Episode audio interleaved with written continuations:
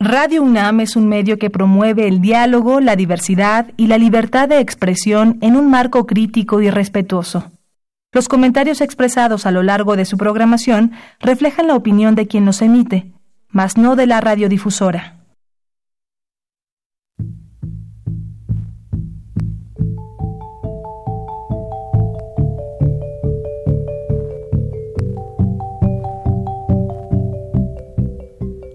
Radio Universidad Nacional y la Facultad de Economía presentan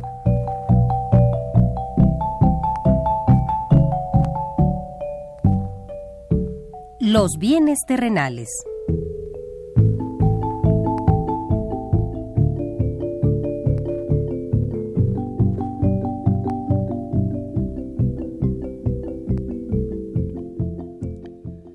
Bienvenidos a este espacio radiofónico de la Facultad de Economía de la UNAM.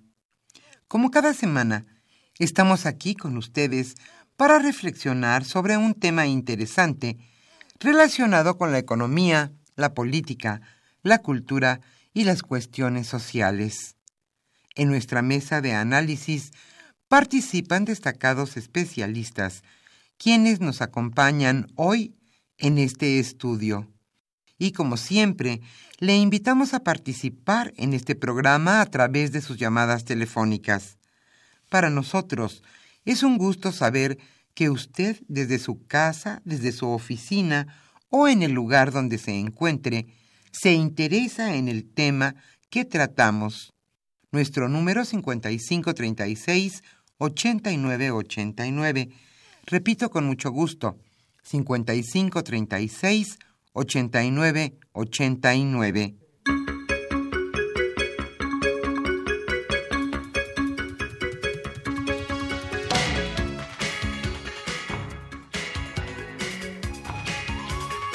Es un gusto estar con ustedes en este su programa Los bienes terrenales.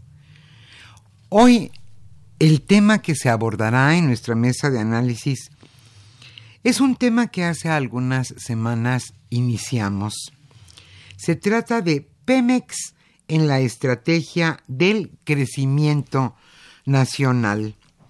Es un tema, desde luego, destacado en la agenda nacional, ya que Pemex es una industria que nos concierne a todos. Para bien o para mal, Pemex es la gran industria de nuestro país. ¿En qué influye su crecimiento, su deuda, sus buenos resultados, sus malos resultados? Hoy precisamente hablaremos sobre Pemex. Y está con nosotros este viernes y le damos la más cordial bienvenida Ramón Carlos Torres Flores. Él es especialista en el tema e investigador del programa universitario de Estudios del Desarrollo. Y estará con nosotros también, estamos esperando su llegada, el director corporativo de finanzas de Pemex. Él es Alberto Velázquez García, quien también es catedrático de nuestra facultad, la Facultad de Economía de la UNAM. Ellos charlarán con Carlos Javier Cabrera Adame catedrático de nuestra facultad y coordinador de este programa, Los bienes terrenales. Eso, ese, ese es el tema. Nos gustaría conocer su opinión. ¿Cuál es su percepción sobre Pemex? Estamos con ustedes con mucho gusto en el teléfono 55 36 89 89. Y hoy estaremos obsequiando la revista Economía UNAM, que entre otros artículos destacados podría mencionarles el de Rolando Cordera, que se refiere a Jaime Ross, la economía como compromiso social y contra la corriente. También viene un artículo de Gustavo Gordillo y Thibaut Plazot titulado Transformaciones en los ingresos de los hogares mexicanos 1992-2018. María Eugenia Romero Sotelo colabora con los secretarios de Hacienda a debate. y Paulo Leal y Alejandro Dabat hacen un artículo sobre la reconfiguración de la relación México-Estados Unidos en el contexto del Tratado de Libre Comercio.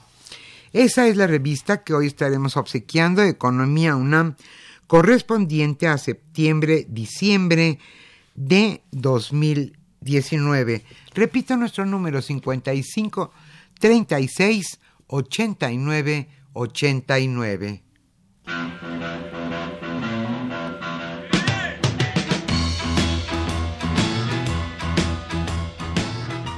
El tema de hoy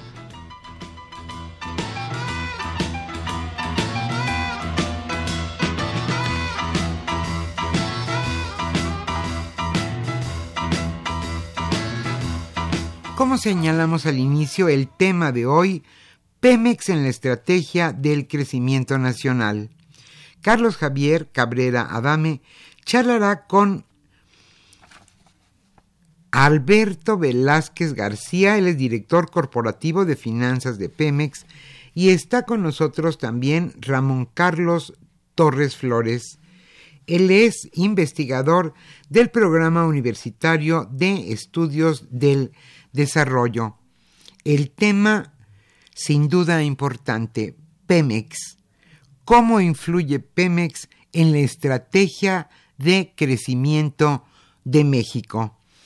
Con gusto recibimos sus preguntas, dudas y comentarios sobre este tema que nos atañe a todos, Pemex en la estrategia del crecimiento nacional. Y en este mes de la Revolución Mexicana continuamos escuchando música de nuestro país.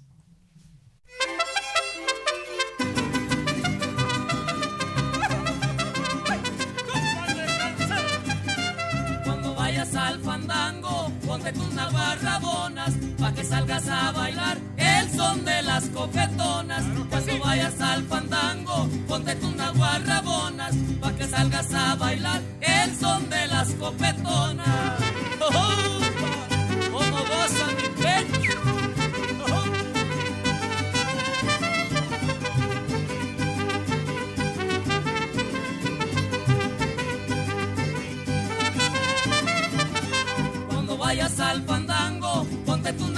Azules, pa' que salgas a bailar sábado, domingo y lunes. Cuando vayas al fandango, ponte tus naguas azules, pa' que salgas a bailar sábado, domingo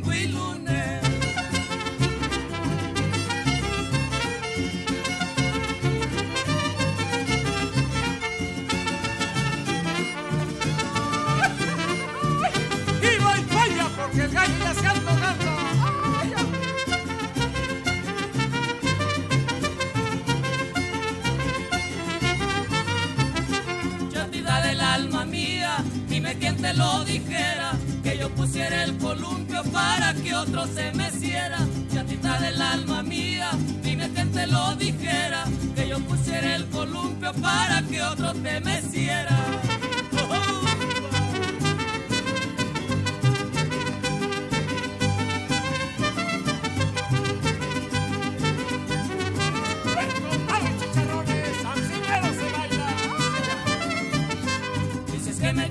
mucho, no me subas tan arriba.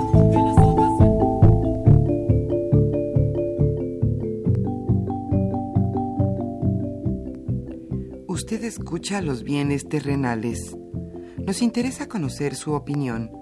Le invitamos a comunicarse a este programa al teléfono 5536 89 89.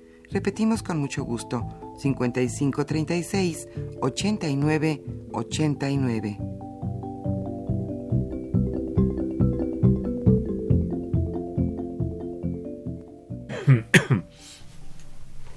Muy buenas tardes, estimados redescuchas de los bienes terrenales. Bienvenidos a una emisión más de este programa que con mucho gusto lleva a ustedes la Facultad de Economía y Radio Universidad Nacional Autónoma de México. Hoy vamos a comentar sobre eh, Pemex, sobre el sector energético del país, pero centrándonos, subrayando la situación de petróleos mexicanos, en el en, el contexto que tiene hoy la economía nacional. Eh, Pemex, como sabemos, y los hidrocarburos han sido un factor importante para financiar las actividades públicas. La administración pública ha sido un factor de apoyo y de financiamiento de los ingresos del país. Han llegado en el periodo reciente a representar 44% de los ingresos eh, totales eh, y ha oscilado entre 20, a partir de ese de ese techo o de ese porcentaje que se ha alcanzado ha oscilado entre 40 38 eh, por ciento. Ha, sido un factor que ha impulsado a la sociedad mexicana. Quizá no, no necesariamente ha impulsado la industrialización del país y, el crecimiento económico en virtud de que buena parte de esos recursos han sido destinados para financiar gasto eh, en general. Y no es que el gasto no sea, el gasto corriente no sea importante, porque pues, ahí están los salarios de los médicos, de las enfermeras, de los profesores, eh, en fin, de una cantidad de personas que se dedican a los servicios, pero poco ha sido utilizado para impulsar el crecimiento económico en términos de fortalecer el sector industrial del país. Eh, y para el próximo año, eh, en una situación, en un contexto de declive de la producción petrolera, se estima que aportará el 18% de los ingresos eh, nacionales que no es una cosa menor. Está lejano, está alejado de los niveles en donde ha tenido una aportación más significativa, pero sin embargo no, no, es una cosa menor. la cuestión está que el reto que tenemos hoy, el problema que, enfrenta eh, nuestro país, es que eh, estamos en una situación de prácticamente estancamiento económico. Lo más probable es que para este año el crecimiento económico pues oscile como lo planteó de acuerdo a las perspectivas del Banco de México en torno al 0%, el punto 1%, al punto 2% o inclusive el punto menos punto 1 o el menos punto 2. Eh, estas variaciones de, decimales eh, realmente eh, en términos de cambiar la tendencia, la ruta de el desempeño de la economía mexicana, pues no, no tiene un impacto. Es prácticamente eh, lo mismo eh, en términos de tendencia, no así en términos de lo que significa en términos de producción una décima más o una décima menos. Lo que el país y lo que la economía nacional necesita es un cambio de tendencia, cambiar la trayectoria por una ruta que permita niveles de crecimiento que estén por encima de, de, estas variaciones eh, realmente decimales. Ese es el gran reto que tiene el sector público mexicano, ese es el gran reto que tiene el gobierno de nuestro país. En ese contexto, se le ha asignado a petróleos mexicanos un papel importante en la aportación, en, en el diseño de una estrategia que pudiera eh, conducir a nuestro país por mayores rutas de crecimiento económico. Eso es, lo que habrá que ver. La viabilidad, la factibilidad de que Petróleos Mexicanos, como empresa que controla, que, que explora y que produce eh, hidrocarburos y que genera y produce también petrolíferos, puede hacer, qué tanto puede aportar en esta ruta, en esta eh, estrategia. Eh, ese es el tema que, abordamos hoy. está contemplado que participe aquí en esta mesa el maestro Alberto Velázquez García. Estamos, de hecho, esperándolo. Por lo pronto, estamos aquí, se encuentra ya aquí eh, Ramón Carlos Torres Flores, pues amigo, eh, investigador del Programa Universitario de Estudios del Desarrollo y colaborador, ha sido asistente de este programa. Bienvenido una vez más, Carlos, Ramón Carlos. Eh, muchas gracias. Eh, nuevamente, muchas gracias por permitirme estar aquí departiendo con este tema. ¿Cuál es tu opinión sobre esta situación? Bueno, yo creo que yo comenzaría por, por poner en perspectiva eh, en dónde estamos, dónde estamos en Pemex, dónde está el país en materia petrolera, en materia energética. Y de pronto una cuestión que hay que tener muy claro es que pese a los pesares y cualquiera que sea la situación, seguimos teniendo una, empresa, tenemos un, tenemos un sector petrolero que sigue siendo de una magnitud inmensa para el país y de gran presencia internacional. Es decir, nosotros, a pesar de todo, Pemex sigue produciendo entre el 1 y el 2% de la producción mundial de crudo. A pesar de todo, Petróleos Mexicanos administra el 95% de las reservas probadas del país. Con todas las dificultades, Pemex eh, atiende un mercado nacional de petrolíferos, un mercado nacional de materias primas para la industria, de materias primas para el sector eléctrico, de un mercado de 120 millones de habitantes. Y lo hace bien, con todas las dificultades que ello, que ello entraña.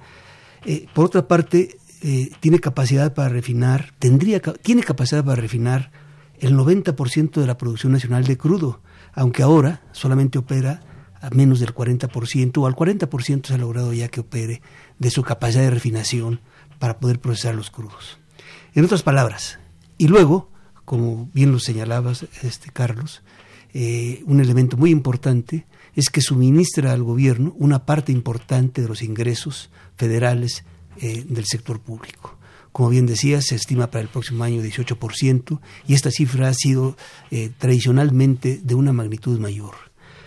Si, si, hubiera que aquilatar dónde está la importancia de Pemex en este, dónde está la importancia de Pemex en la historia del país de estos indicadores, yo lo pondría precisamente en este punto.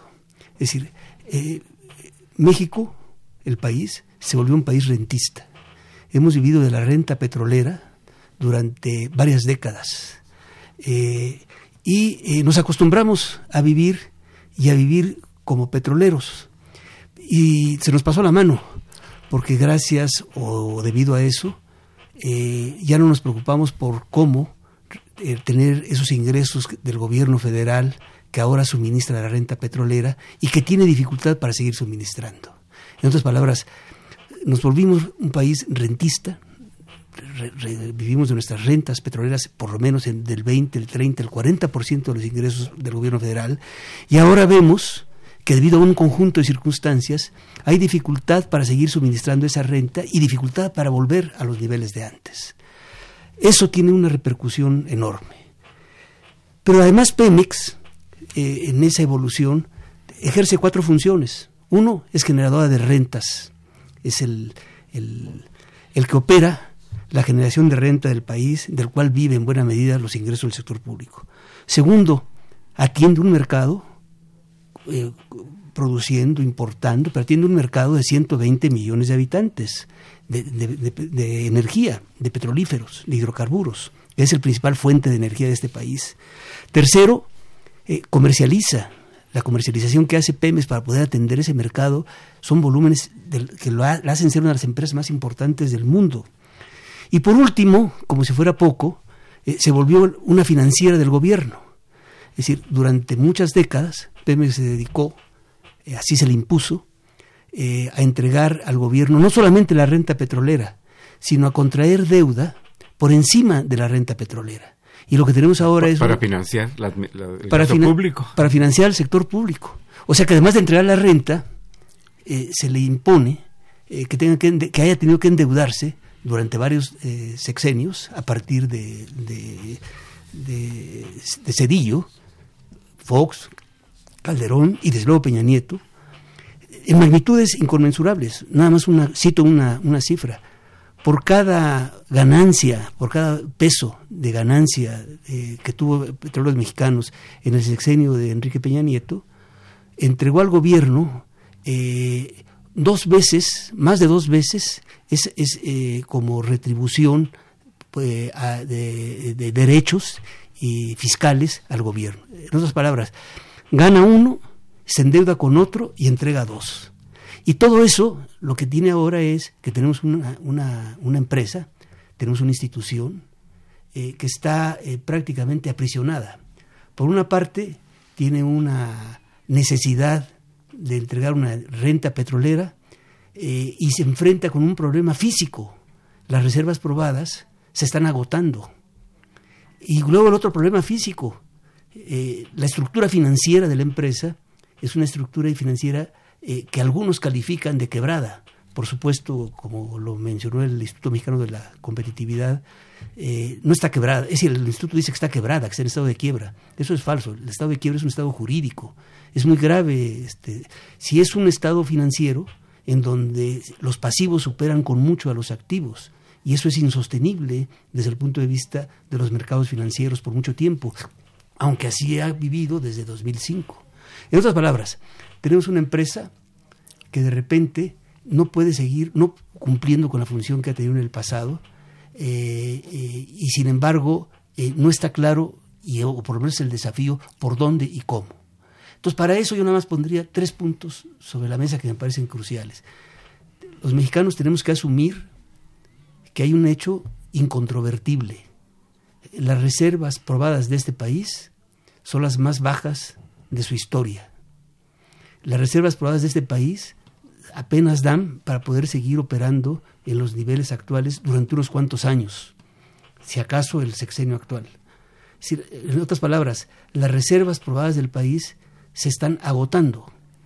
Eh, y, y, si eso no lo asumimos, si queremos sacar peras del olmo, o si no asumimos qué significa poder aumentar esas reservas, y en qué tiempo y cómo, pero si no asumimos eso, vamos a, dar, eh, vamos a seguir presionando a Pemex para que se siga endeudando para pagar una renta que el país eh, necesita eh, porque hemos sido incapaces de aumentar los impuestos o de recurrir a otras fuentes de financiamiento del sector público basado en, la, producción o en, los ingresos y querer sacarlos necesariamente de algo que no da.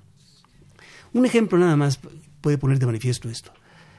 De la producción petrolera de este país, hay cinco, Pemex tiene 400 campos más o menos petroleros. De esos 400 campos petroleros, en 30 campos petroleros, menos del 10%, sale más, más de la mitad o la mitad, el 80% para ser exactos, el 80% actualmente de la producción petrolera. Y esos cinco, esos cinco eh, activos o esos campos que están en cinco áreas, esas cinco áreas, eh, eh, una de ellas, la más importante, que se llama, eh, son los campos de Komalov-Sab, nombres mayas, Komalov-Sab, aportan el 48% de la producción. O sea, solamente en esos campos está el 48% de la producción. Y el resto, para llegar al 80%, es Cantarel, que está en, en declinación, son los pozos que están en el litoral de Tabasco, Abcatún y algunos más. En otras palabras, nuestra producción petrolera, el 80%, sale de un conjunto de campos petroleros que en el mejor de los casos eh, están en la etapa de a punto de empezar a declinar, como es el caso de Kumalov Sab, y los otros están en franco proceso de, declinación. De manera que eh, aumentar las reservas para poder ampliar esa producción implica eh, hacer un trabajo de exploración sobre aguas profundas, o sobre campos de lutita si se quiere, eh, eh, que, no está que no está en el, en el, en el radar, eh, que no está en el mapa, porque implica un esfuerzo de largo plazo y un esfuerzo financiero que por supuesto es, tiene una segunda prioridad frente a lo que es prioritario, que es evitar que siga cayendo la producción de estos, de estos 28, 30 campos petroleros a que me refiero. Entonces nuestro, nuestro, nuestro primer desafío es asumir que no podemos sacar peras del olmo y que tenemos que ser eh, eh, ponderados eh, en poder definir y en poder hasta dónde esta, esta producción da, pero sobre todo en entender que cualquiera que sea el desenlace de nuestras evaluaciones, no podemos seguir forzando a que la empresa de petróleos mexicanos siga suministrando una renta que ya nos está generando. Entonces tenemos un problema financiero, tenemos un problema de, fiscal, impositivo, que tenemos que entender que no se puede seguir sacando eh, la renta petrolera de donde ya hay una declinación. Ya se exprimió. Ya se exprimió. Ya se exprimió. Y por supuesto que se puede pensar para un futuro que por supuesto no es de corto plazo, 2030, 2040, 2050, si ese fuera el caso, porque también es discutible que que debamos apostar para el petróleo a mediados de siglo cuando la humanidad está haciendo otra apuesta. Se estima que a mediados de este siglo eh, las energías renovables van a aportar montos de energía similar a los combustibles fósiles y, el, y la marcha hacia eh, desplazar a los combustibles fósiles está en desarrollo en todo el mundo. De manera que lo que tenemos, en, conclusión, no quiero extenderme más en esto, perdón por haber abusado del tiempo, eh, quiero precisar que, que, el gran desafío que tenemos es entender que lo que siempre funcionó y que le dio al país capacidad de gasto del sector público, para el gasto corriente, para la inversión, eh, ha entrado en una fase en donde se exprimió, como bien decías, y ahora tenemos que asumirlo, no para abandonarlo, sino para hacer un uso racional, pero sobre todo para no estar planteando una expectativa falsa de suponer que podemos fincar el desarrollo de este país eh, como en el pasado, en la riqueza petrolera, en la renta petrolera, y que, lo que cuando lo que tenemos que hacer es, como todos los demás países, asumir que para financiar el gasto público, para financiar los gastos corrientes y de inversión, necesariamente tenemos que recurrir o a los impuestos o al endeudamiento. Y si los niveles de endeudamiento no son aconsejables, como mantiene, como sostiene el gobierno, eh, pues entonces eh, no hay otro remedio tenemos que eh, contribuir los mexicanos en donde hay, con mayores impuestos, y esto lleva pues a algo que, que, es inexorable. Lo hacemos ahora o lo hacemos dentro de dos años o dentro de tres años, cada vez que pasa más tiempo, la situación eh, financiera de Pemex, yo no digo que se agrava, pero simplemente no se resuelve, y que no se resuelva eh, me parece muy, muy, muy grave, porque está implicando impactos muy adversos para las finanzas eh, del, Estado. Don Carlos, pues a mí me parece que has presentado un panorama muy claro, muy puntual de la situación energética del país, de la situación de Pemex, de la Hacienda Pública también. Y, bueno, qué bueno que así se hace porque lo que necesitamos, lo que necesita el país ahora es eh, dejar a un lado la ficción ver las cosas como son, tener un diagnóstico realista y, con base en ello plantear opciones que permitan eh, evitar un deterioro mayor de la economía y de los recursos, sin exagerar, de los recursos nacionales del país. Eh, esto tiene antecedentes. Esos problemas no se generaron, no son de este año. Eh, cuando se aprobó la reforma energética en, 2000, en el año 2013, eh, para permitir la inversión privada en la exploración y en la extracción de petróleo en el país, se hacía un diagnóstico donde se señalaba que, que la producción de, de, petróleos mexicanos venía declinando de 3.5 millones de barriles eh, diarios a 2 millones y medio eh, que, se extraían en el año 2013. Lo que se planteaba ahí, en, ese documento, es que en 2008 se estarían extrayendo 3 millones de barriles diarios. Es ficción. Uno tendría que preguntarse qué es lo que, eh, qué tipo de diagnóstico eh, qué tipo de diagnósticos y de exploraciones, porque bueno, una proyección de extracción pues debe estar sustentada en los niveles de, exploración de lo que se encuentra eh, en, la exploración que se, que se está realizando. fue parte de la ficción. Este, al mismo tiempo, como resultado de esta de la reforma energética que, continúa vigente todavía. Ha habido modificaciones pero en términos generales ese marco legal continúa ahí continúa. Se crearon y, yo creo que esto es importante eh, señalarlo como parte de los elementos que se tienen que poner sobre la mesa un conjunto de que se han llamado órganos reguladores como la, Comisión Reguladora de Energía, el Centro Nacional de Control de Energía, la CNH, el control, eh, la Comisión Nacional de Hidrocarburos, la CENACE, la Comisión Nacional de, Control de, Control Energético, eh, la CENEGAS, la, Comisión Nacional de Control de, Gas, que, que en teoría iban a regular, iban a supervisar la inversión eh, extranjera. Se crearon esos organismos reguladores, sin embargo, las metas eh, que se plantearon de recuperación de la producción simplemente se han alejado. El año pasado se extraían al cierre de 2008 1.8 millones de barriles diarios aproximadamente. Continuó el declive, declive a lo largo de este año. Ya ha habido una pequeña recuperación en agosto, septiembre, un pequeño declive también en octubre y se espera una recuperación para fin de año para cerrar en torno a un millón setecientos mil barriles diarios. ¿Estoy bien? Sí. ¿En esto más o menos? Esas son las barriles tendencias. más, barriles menos. Barriles más, ocho. barriles menos. Eso es. Sí. El- la cuestión está en que esa extracción pues no da para eh, proveer de más recursos eh, financieros al gobierno mexicano porque al, al gobierno mexicano porque además hay otro factor el precio del del petróleo y el precio del petróleo pues es totalmente variable errático aleatorio porque como, to- como sabemos depende de los muy especulativos mercados eh, internacionales sobre los que el gobierno mexicano prácticamente no, ninguno tiene ninguna posibilidad de, de incidencia. Entonces, bajos precios petroleros, baja, bajo nivel de producción, obligaría a revisar con sensatez, con rigor, eh, con sustentos técnicos, cuál es la situación real del sector energético del país para diseñar eh, estrategias de, si- de- de- designar políticas que lo ubiquen en su contexto real.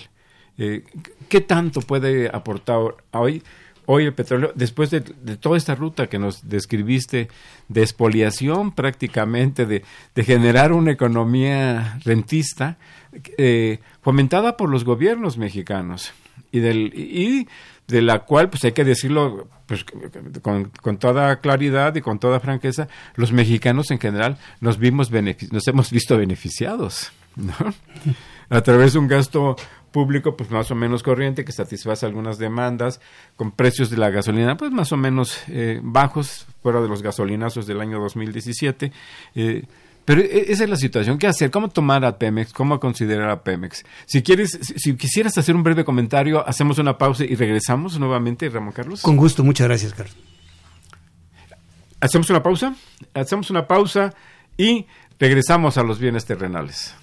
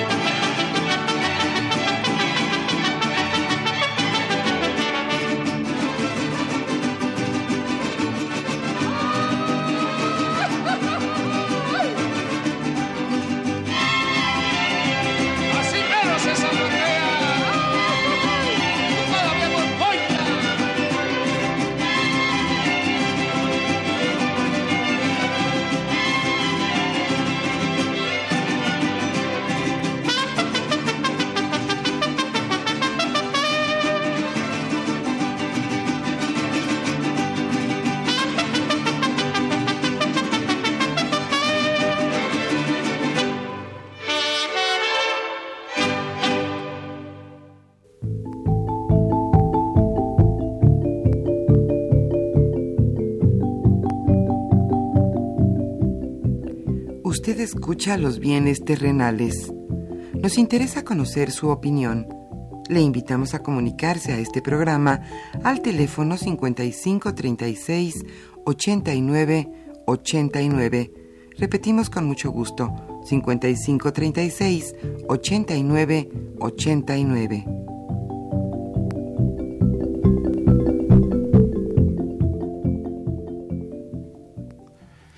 Nos encontramos en esta mesa de análisis eh, Ramón Carlos Torres Flores y su servidor Carlos Javier Cabrera Adame para comentar, analizar el papel de Pemex y en general de los eh, hidrocarburos en, la economía nacional y como un elemento, como un factor que eh, en- dentro de la estrategia que se visualiza, se está creando, se está generando en el gobierno eh, federal para esta empresa, para este sector. Ahora que estábamos en, en el receso, que estábamos fuera del aire, eh, eh, Ramón Carlos planteaba una serie de elementos sobre lo que, sobre el papel que podría desempeñar Pemex, eh, razonablemente, utilizando esa palabra, hoy día. ¿Nos, nos, nos podrías ampliar, por Sí, favor, Ramón? con gusto, Carlos? muchas gracias. Sí, desde luego las tareas pueden ser muchas, pero hay tres elementos estratégicos que yo creo que merecen ser eh, rescatados. Uno, eh, una función que Pemex ejerce y que tiene que seguir ejerciendo y que todos los mexicanos esperamos eh, que lo haga bien, es el de atender las necesidades del, las necesidades del mercado interno Del mercado energético. del nacional. mercado energético interno. Esta función que Pemex siempre ha desarrollado, siempre parece ser como si le hiciera en la clandestinidad, como si estuviera haciendo algo malo, como si estuviera convirtiéndose en un monopolio que antes la legislación le permitía que ejerciera eso sin constituir monopolio, y que ahora hay actividades que incluso corre el peligro de caer en un monopolio porque es el único que refina petróleo en este país, por ejemplo. ¿no? Entonces, tiene que ser rescatada esa función para que Pemex pueda actuar y cumplir con ella, con todos los elementos y los recursos que requiere. Dos, la explotación de los recursos naturales de los hidrocarburos en México ha tenido signos de enorme eh, certeza, pero también de enorme torpeza. No puede ser que se haya convertido en una práctica recurrente el quemar gas en las plataformas porque no hay posibilidades de procesarlo y que eso siga siendo uno de los problemas eh, eh, cotidianos que después de, de años, yo diría de décadas, se sigue practicando. Y siempre hay razones para justificar una quema de gas. O lo otro que, merece una discusión histórica de otro orden, que es la forma como se eh, precipitó la producción de Cantarel a costa de dañar el campo. Se contaminó el campo, se aceleró la producción de petróleo, se logró el objetivo de que se quería a base de reinyectar eh, nitrógeno eh, y se logró aumentar la producción, pero el campo feneció o está por fenecer. Es decir, eso son errores que yo diría más que errores, son resultado de ponerse como objetivo maximizar la producción, pase lo que pase. Tercero, que, yo creo que es un elemento estratégico fundamental, la política económica del país no puede seguir eh, armando su función estratégica eh, a partir de la renta petrolera. Y este es un problema fiscal. Es decir, eh, no, no, no, se puede eh, seguir imponiendo a Pemex como hasta ahora eh, que produzca, que, que, genere una renta petrolera que antes lo hizo con mucha dificultad, por encima de sus capacidades, y, que ahora no da. Sobre esta base, yo creo que hay tres elementos que serían fundamentales en el Pemex actual, con vistas a que pueda colocarse en una posición de desarrollo y de crecimiento. Uno, eh, se tiene que modificar, se tendría que modificar aún más la estructura impositiva, fiscal, los derechos que, paga Pemex, la legislación que le fija la renta petrolera, para que tome en cuenta no solamente los costos de producción, los costos reales en que Pemex tiene que incurrir eh, y que cualquier empresa tiene que incurrir, y los costos de inversión que se requiere para mantener y desarrollar su propia, su, propia función productiva de los hidrocarburos. Entonces, esto es, es, irremediable. Lo otro, la, estructura financiera de Pemex eh, es impresentable. La estructura financiera de Pemex eh, ha sido aceptada por la comunidad internacional porque siempre se hacía la apuesta de que en algún momento podría venir eh, el, el, o la privatización o la desincorporación o la atención de, de pasivos eh, que no guardan proporción con sus activos. Se requiere una reestructuración financiera urgente de Pemex que vaya más allá de los enormes esfuerzos que por fortuna han sido muy afortunados, que se han logrado hacer hasta ahora, durante este año, para poder pagar los, los, los, el servicio de la deuda y que se tiene previsto para el próximo año. Pero esto supera estas cifras. Es decir, el, la comunidad internacional aceptó que Pemex tuviera un balance impresentable que sus pasivos fueran superiores a sus activos y que eso no se maneja, no, no, no eh, y, que eso transcurriera como si nada. Bueno, ahora no se puede seguir así porque eh, nos la cobran muy feo. Y no solamente nos la cobran muy feo, sino que Pemex no puede actuar como empresa. Pemex no puede desenvolverse, no puede cumplir su función productiva eh, si no hace esta reestructuración financiera. Y no quiere decir que el, gobierno, que el país tenga que gastar dinero para hacer la reestructuración financiera la, la, deuda que tiene Petróleos Mexicanos eh, es una deuda en donde eh, quien tiene que responder es Petróleos Mexicanos. Pero cualquier miembro de la comunidad internacional o cualquier tenedor de bonos de petróleos mexicanos sabe que detrás de Pemex está el gobierno federal y que ante una eventual quiebra de petróleos mexicanos está el gobierno federal. En otras palabras, es una deuda de los mexicanos que no podemos este, de dejar de reconocer. Entonces se trata de, de, pasar esa deuda de una bolsa a la otra bolsa. Es decir, no, tenemos por qué hacer un desembolso, pero, eso le permitiría tener una presentación de empresa para poder actuar como empresa y poder tener una función productiva. Y el tercer eh, elemento que yo creo que es fundamental y que ya lo señalabas, es si uno revisa la, la ley, eh, las leyes que rigen al sector petrolero, al sector energético y en particular a Pemex, eh, nada tienen que ver con la realidad. La legislación, la constitución, en este momento establece que eh, lo que tiene que ver con la refinación, con la petroquímica, con los fertilizantes, con la infraestructura, eh, opera en un mercado, en un mercado abierto. Eso no es así. Es decir, este, en los hechos, el, que está ahí es Petróleos Mexicanos. el fondo este, que se creó para poder manejar los recursos excedentes de, eh, de el fondo de estabilización el, el fondo de estabilización el fondo petrolero como generalmente comúnmente se le conoce este fondo se estableció para poder manejar el ahorro de largo plazo que iba a dar la explotación del petróleo que se iba a lograr con la reforma energética. Es parte de la, de la ficción que se vivió sí, sí. Eh, cuando se aprobó eh, esta ley, esta reforma energética Exacto. en el año 2013. Y esa ficción tiene incluso eh, parámetros que son risibles. Esa ficción, en la Constitución está, eh, lo que se genere de riqueza petrolera arriba del 4.7% de los ingresos del gobierno será inversión de largo plazo. Es decir, quiere decir que hasta 4.7% de los ingresos eh, eh, cuatro, eh, del PIB, del, del Producto PIB, Interno Bruto. Claro. Generación de ingresos del, del, de petroleros medido a través de su del, participación en el PIB, corrijo. Es. Y esa participación en el PIB, de, eh, todo lo que se genere de ingresos petroleros arriba del 4.7% del PIB, debería ser inversión de largo plazo. Y hasta 4.7% del PIB, gasto corriente. O sea, eh, la Constitución, además contradiciéndose la, Constitu la, Constitución, porque en el 27 Constitucional habla de que eh, la, las reservas son para el, el, desarrollo de largo plazo, así lo dice el artículo 27 Constitucional. Y sin embargo el transitorio dice que nada más del 4.7 para arriba. Pero bueno, dejando esto de, de lado, eh, ese 4.7% del PIB de ingresos petroleros prácticamente nunca se ha generado en los tiempos recientes.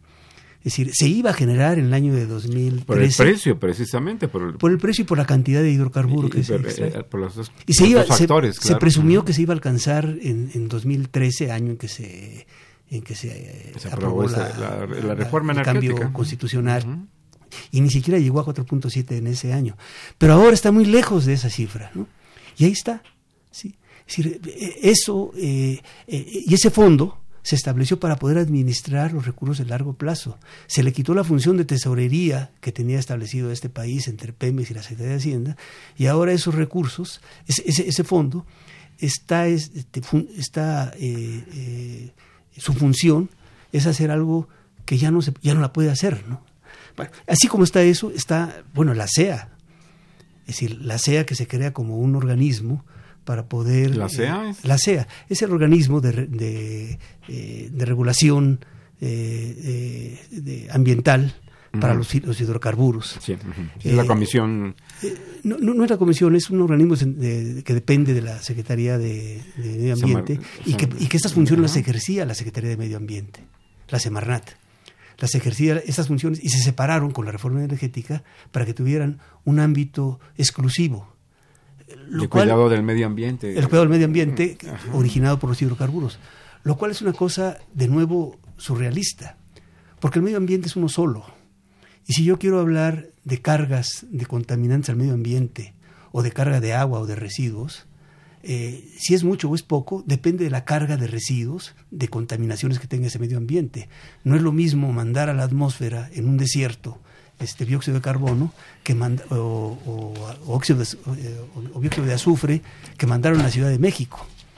Y sin embargo, la legislación separó como si lo que tiene que ver con hidrocarburos para el medio ambiente eh, se ve en un lado y el resto de los sectores se ve en otro lado. ¿no?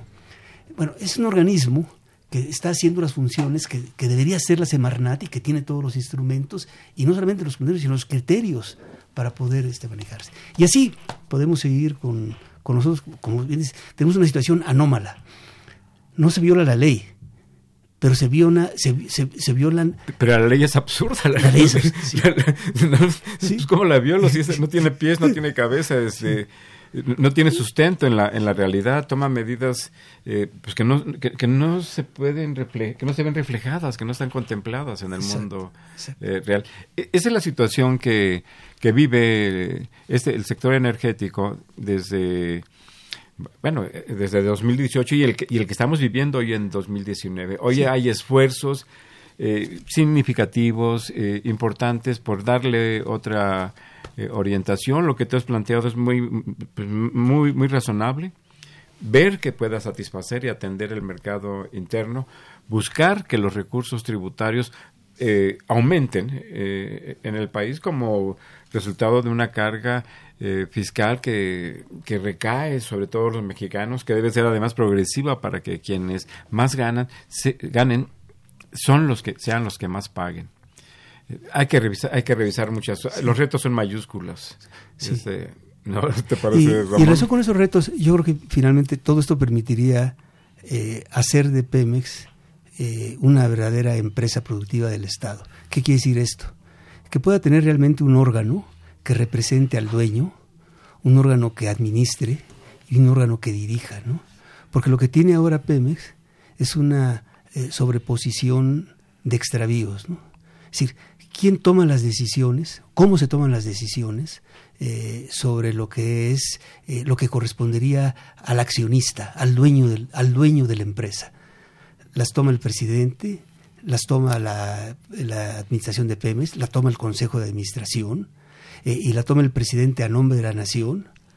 segundo lugar, la administración es una administración en donde está mezclado lo que son las decisiones de qué hacer con petróleos mexicanos, con lo que es administrar. O sea, un modelo de una empresa tiene un accionista, una asamblea de accionistas, tiene un consejo de administración y tiene un operador que es un director. Aquí lo que deberíamos hacer es, explícito que el equivalente a esa asamblea de accionistas debería ser el jefe del Ejecutivo, probablemente con participación del Legislativo, eh, y que deberían tomar las grandes directrices estratégicas de la empresa. Segundo lugar, el Consejo de Administración, que siguiendo y en apego a esas estrategias, debería tener la responsabilidad de asumirlo. Y, tercero, ya vendría el director, que estaría al servicio de, las órdenes de ese Consejo de Administración. Pero todo está mezclado, y está mezclado en parte porque las funciones mismas de petróleos mexicanos este, se han, se han eh, dispersado. ¿no? Por fortuna, hay una eh, firmeza de parte del Ejecutivo Federal y por lo menos, ¿verdad?, ha eh, orientado tres, cuatro acciones concretas para petróleos mexicanos, eh, a veces difícil de entender porque la parte de extracción, eh, la parte de exploración le corresponde al director de Pemex, pero la parte de refinación pues está compartida con la Secretaría de Energía. eh, la parte de gas está medio compartida con CFE. Es decir, pero yo creo que todo esto se puede poner en orden si se tiene claridad de qué tenemos que hacer con nuestra empresa. Muy bien, muchas gracias, eh, Ramón Carlos. Vamos a, si te parece bien, vamos a cederle el micrófono a nuestros radioescuchas. A, do- a don Taurino Ruiz, gracias por llamarnos de la de Cuauhtémoc. Eh, envía saludos a esta mesa, muchas gracias. Don Jesús Ríos recibe un saludo cordial. Dice, desde sectores afines al- al- a los gobiernos anteriores, se ha dicho que la reciente disminución de la producción de Pemex es una muestra de que la estrategia se ha equivocado, dado que el sobreendeudamiento y la perspectiva de, eh, de mercado no ayuda a esa estrategia. ¿Cuál es, qué, op- qué opinión tenemos sobre, al respecto? ¿Quieres adelantar algo? Este, Sí. que algo hemos comentado ya, pero Sí, si quieres sí, precisar. por solamente decir que la baja de la producción de Pemex, como bien mencionabas, viene de 2006, Así no es. es de este gobierno. No, no, claro. Eh, lo que ha hecho este gobierno y ha sido la gran tarea, y yo creo que lo está logrando, es evitar que el, el colapso, Una caída mayor. una todavía. caída mayor. Y eso creo que lo ha hecho bien. Por lo menos los campos este, eh, que estaban en producción han logrado detener su caída.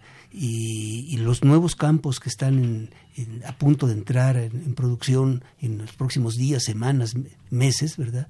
Pues eh, son alentadores de que el resultado puede ser una reversión. Sí, eh, simplemente de una manera muy eh, este, sintética, lo que se planteaba en la reforma en, en la reforma energética y en las reformas constitucionales es que en el año 2018 se estarían produciendo, extrayendo 3 millones de barriles diarios y el país quedó con una producción de 1.8 millones de barriles diarios. Don Jesús Ríos, esa es la situación. Doña Josefina Cruz reciba un saludo muy cordial de este programa y plantea, pregunta que aún no es rentable invertir en Pemex. Si, si es rentable, si se invierte bien. Eh, pues, por supuesto, pues es, es un recurso que muy, importante en términos de, de energéticos, en términos de demanda internacional, de consumo para el mercado nacional. Orlando Santana, un, un saludo muy cordial a nuestro amigo Orlando. Plantea, Pemex está preparado para competir eh, en un panorama de la industria eh, de- en la situación actual. No, no solamente está preparada para ciertas áreas, todo lo que tiene que ver con aguas someras. Pemex fue pionero, fue, fue la, yo diría la empresa más importante del mundo durante mucho tiempo, sigue siendo una empresa de primer orden, y yo creo que en aguas profundas, eh, y es otra cosa, ahí tendría que aprender, y lo mismo que en eh, campos de lutitas. Raimundo Ortiz Lechuga, gracias por llamar. Pregunta, eh, más o menos aproximadamente, ¿cuánto aporta Pemex a los ingresos del país? Este, El año entrante, como bien decía, se tiene previsto que sea 18%. 18% de los, ingresos, del gobierno federal por concepto de derechos, es decir, el equivalente a la renta petrolera. Pues. El 18%, por, eh, don, eh, don, don Raimundo, si quiere hacer, si tiene una sumadora a la mano, el presupuesto para el próximo año es de 6.1 millones. Estime el 18% de eso y esa cantidad es la que va a aportar Pemex. Si tenemos una, aquí, si podemos hacer el cálculo en un momento se lo damos. Rosario Munguía de Rodríguez, gracias- por llamar de Tualpan. Plantea, Pemex tiene una, una deuda estratos- estratosférica. ¿Vale la pena eh, rescatarla? Eh, la, la respuesta es, eh, efectivamente es una deuda que, que puede ser muy, muy significativa, puede ser calificada de estratosférica, eh, pero hay que pagarla. O la paga Pemex o la paga el Estado. De acuerdo. O la asume Pemex, no, no la paga. La asume Pemex o la asume el Estado, porque las deudas no se pagan. En septiembre, aproximadamente, hubo una, un pago de, de deuda por parte de Pemex de Sí. 5 mil millones de dólares. Sí, eh, la cifra no la tengo, eh, más o menos. pero lo que sí es cierto es que todos los adeudos que Pemex tenía que haber hecho en, el, en este año quedaron zanjados mediante operaciones financieras que hizo el propio Pemex. ¿no? Así es. Y tiene también previsto ya que va a poder atender todo el servicio de la deuda del próximo año. Y de acuerdo al, al informe del tercer trimestre de este año 2019 de operaciones de Pemex, eh, muestra ahí un descenso de la, de la deuda de 100, 102 mil millones de dólares a 96 mil millones de dólares como resultado. De cualquier manera, bueno, eso- esos son lo- los datos. Eh, simplemente también en los documentos que se encuentran de Pemex, habría que señalar que en 2002 los recursos, eh, los ingresos totales de Pemex fueron aproximadamente de 2 billones de pesos. Eh, eh, Esto es más o menos igual a, a 100 mil millones de dólares de, de la deuda que tiene, que tiene la empresa. Grandes rasgos son sus números. Eh, Roberto Frías Romero de Iztapalapa plantea cuál es, el- la, cuál es la opinión de quienes estamos en esta mesa sobre la eh, instalación de una refinería en, en Tabasco. En dos bocas. Está difícil. Gabriel Altamirano Yáñez de Benito Juárez dice, ¿por qué importamos tanta gasolina y tanto gas eh, y tanto gas que se utiliza en la industria? Un comentario sobre estos temas este Sí, eh, bueno, que tienen que ver con la refinación ¿no? y los petrolíferos. Respecto a la refinería de Dos Bocas, sin duda alguna que eh, si se lograra echar a andar el sistema de refinación al 90% de su capacidad instalada, el actual, eh, esto permitiría reducir las importaciones de, gasolinas y diésel de un 60% que hay ahora a un 33%. Con la refinería de Dos Bocas, esa disminución puede ser hasta un 20%. En otras palabras, desde el punto de vista del proceso de refinación, va a contribuir eh, Dos Bocas sin duda a que en vez de exportar un petróleo se refine. Otra discusión es eh, sobre la localización. Desde el punto de vista logístico, Dos Bocas es un lugar ideal para establecer la refinería. Desde el punto de vista de impacto ambiental, eh, yo creo que todavía sigue habiendo dudas. Se señalaron algunas eh, cuestiones respecto a la inu- inundación que sufrió el terreno donde se está construyendo la refinería. Ramón Sí. Carlos, ¿tú ¿tienes alguna Bueno, desde el punto de vista de localización, eh, el- el- la terminal marítima de Dos Bocas está considerada desde hace tiempo como uno de los sitios de mayor peligro en las instalaciones de Pemex. Y entre las razones de peligro es que el, el nivel de la, de la terminal es prácticamente o abajo o al nivel del mar. Entonces es una zona que, se que además se inunda. Es una zona eh, muy, muy frágil desde ese punto de ¿Y, vista. y técnicamente es, posible enfrentar esta situación? Sí, bueno, ahora se puede hacer, se puede hacer una refinería en un barco. Se puede hacer una es- refinería. eh, pero no sería, sería sería razonable o sería ideal para plantearla en otros términos. Es decir, yo, yo creo que en el caso de la refinería de Dos Bocas no hubo eh, un estudio de localización eh, para poder eh, resolver si esa podía ser la mejor ubicación. Eh, insisto, hay cosas que desde el punto de vista logístico, pues está, es ideal la localización. Desde el punto de vista del- de, las instalaciones y la inversión que se requiere para poder hacer esa refinería en, en ese lugar, pues yo creo que eso es un problema de, de costos, de dinero y de impacto ambiental. Y eso no se hizo. Entonces, eh, Hay un riesgo. Eh, eh, La localización de donde se va a construir dos bocas im- implica un riesgo implica un natural. riesgo. Eh, implica estar poniendo una refinería que estaba considerada como de muy alto riesgo, antes de que se pensara en establecer la refinería. Eh, voy a continuar. Eh, Gabriel Altamirano Yáñez, eh, ¿por qué importamos tanta gasolina? Gilberto Larios, ¿realmente es necesa- necesario que extranjeros inviertan en Pemex?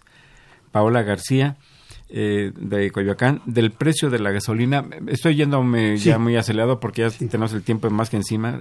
Sí. ¿Qué porcentaje se queda el gobierno? Eh, Manuel Munguía de Iztapalapa. Eh, le felicita a la mesa, muchas gracias. Dice, el daño que le hicieron a Pemex no podría ser mayor. Eh, el robo y el saqueo de los, de los neoliberales nos deja en una posición muy triste. México en los 80 ocupaba eh, el quinto lugar en producción. Muchas gracias por su comentario, don Manuel Munguía. Nos quedan unos cuantos segundos, Ramón Sí. Carlos, si quieres hacernos favor de un comentario pues, de, de salida de este programa, porque habrá que regresar sobre el tema. Sí, eh, yo creo que este es un momento muy propicio para eh, revisar a fondo, para reflexionar eh, sobre lo que deberíamos hacer de inmediato. Y como los tiempos corren, eh, yo creo que hay ciertas definiciones que son críticas y que no deberían esperar más. Y una de ellas tiene que ver con la de la política económica. No se puede, no deberíamos fundamentar la política económica a partir de eh, seguir considerando a la renta petrolera como el sustituto de una reforma fiscal. Muchas gracias, Ramón Carlos. Muchas gracias a ustedes, estimados amigos, por escucharnos, por comunicarse con nosotros. Les recuerdo que Los Bienes Terrenales es un programa de la Facultad de Economía y de Radio Universidad Nacional Autónoma de México. Los esperamos el próximo viernes en una emis- emisión más de este programa. Que tengan muy buenas tardes.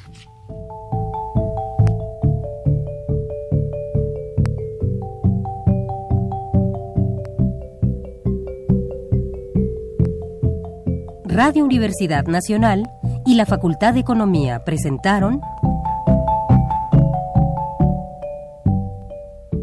Los bienes terrenales.